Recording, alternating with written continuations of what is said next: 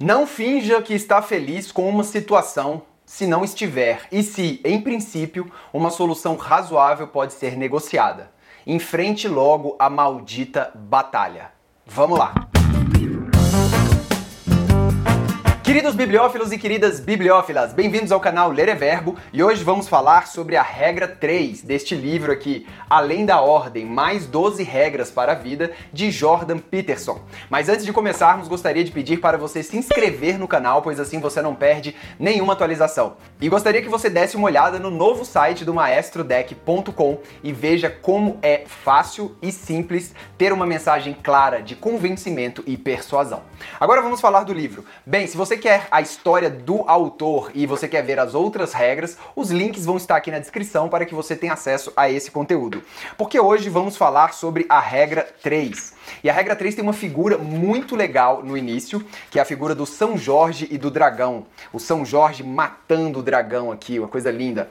E a regra 3 fala: não esconda na névoa o que é indesejável. Então, essa é a primeira frase que eu sublinhei, que começou o vídeo, que é não finja que está feliz com uma situação se não estiver. E se, em princípio, uma solução razoável pode ser negociada, enfrente logo a maldita batalha, não jogue a sujeira para baixo do tapete. Por que, que o Jordan Peterson fala isso? Porque ele fala que mais cedo ou mais tarde essa sujeira vai aparecer. E pior, quando você esconde esse monstro dentro do armário, o monstro tende a crescer. Ele fala que a vida é o que se repete e vale a pena corrigir tudo o que se repete. Então ele dá um exemplo no livro, ele fala de um casal já bem idoso assim, já muitos anos juntos, e o cara não gosta da maneira que a mulher lava a louça, e ele não gosta há muitos anos isso, e de repente uma grande briga no casal, uma grande discussão toma forma, e nas terapias de casal ele fala porque eu não gosto como ela lava a louça. Cara, por que que ele não falou isso desde o começo, sabe? E o Jordan Peterson continua falando: é difícil ganhar uma discussão ou mesmo começar uma se você não articulou cuidadosamente o que quer ou não, o que precisa ou não. Então é preciso, é necessário que se algo está te incomodando, você comece a analisar cuidadosamente o que é que te incomoda e você expressar isso, o que você quer ou não e o que você precisa ou não. Porque se você entra numa discussão e você não sabe o que você quer, você não sabe o que você precisa, você não resolve o problema. Então, no caso do casal que ele fala, tudo que havia de errado poderia vir à tona e teria de ser enfrentado e resolvido de um modo ou de outro. Por isso ela permanecia em silêncio, mas estava cronicamente reprimida e ressentida, e achava que havia desperdiçado a maioria das oportunidades de sua vida. E outra, se você tem um pequeno probleminha aqui, você guarda, outro pequeno probleminha e guarda, e outro pequeno probleminha e guarda, quando vem à tona um desses problemas, ele traz todos os outros, e aí vem uma avalanche de problema. E o Jordan Peterson continua dizendo: talvez você pense, naquele momento pelo menos, que é melhor evitar o confronto e se deixar levar em uma paz aparente, mas falsa.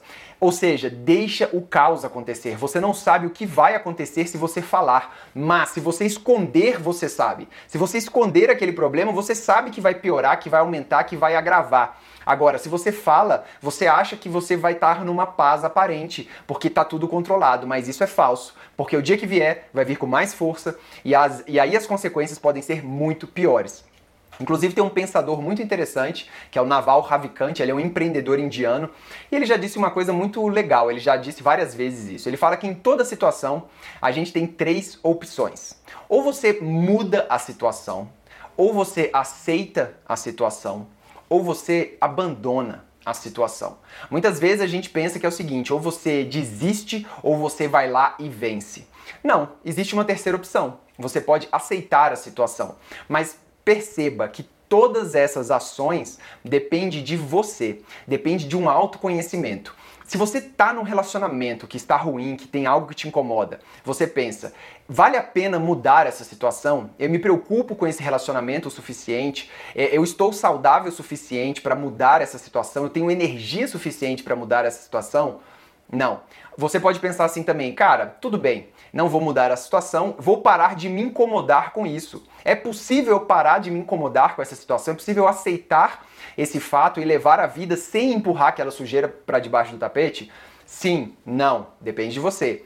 Ou é possível abandonar essa situação. Se você não consegue mudar a situação, às vezes a outra pessoa está num ponto que ela não muda, ou se você não está mais disposto a aceitar essa situação, você pode abandonar essa situação, você pode partir por um outro lado. Mas todas essas decisões passam pelo que o Jordan Peterson fala. Você tem que conhecer meticulosamente você e você tem que entender o que te incomoda e põe para fora. Põe para fora, expõe os seus problemas, porque não adianta esconder isso na névoa. Porque quando você for olhar de novo na névoa, lá está o dragão, pronto para te açoitar. Muito bem, essa foi a regra 3, é uma regra relativamente simples comparado com a regra 1. A regra 1 é enorme, é muito legal, é cheia de coisa. E aí vai sair o vídeo futuramente da regra 4, que é perceba que a oportunidade se esconde onde a responsabilidade foi abdicada.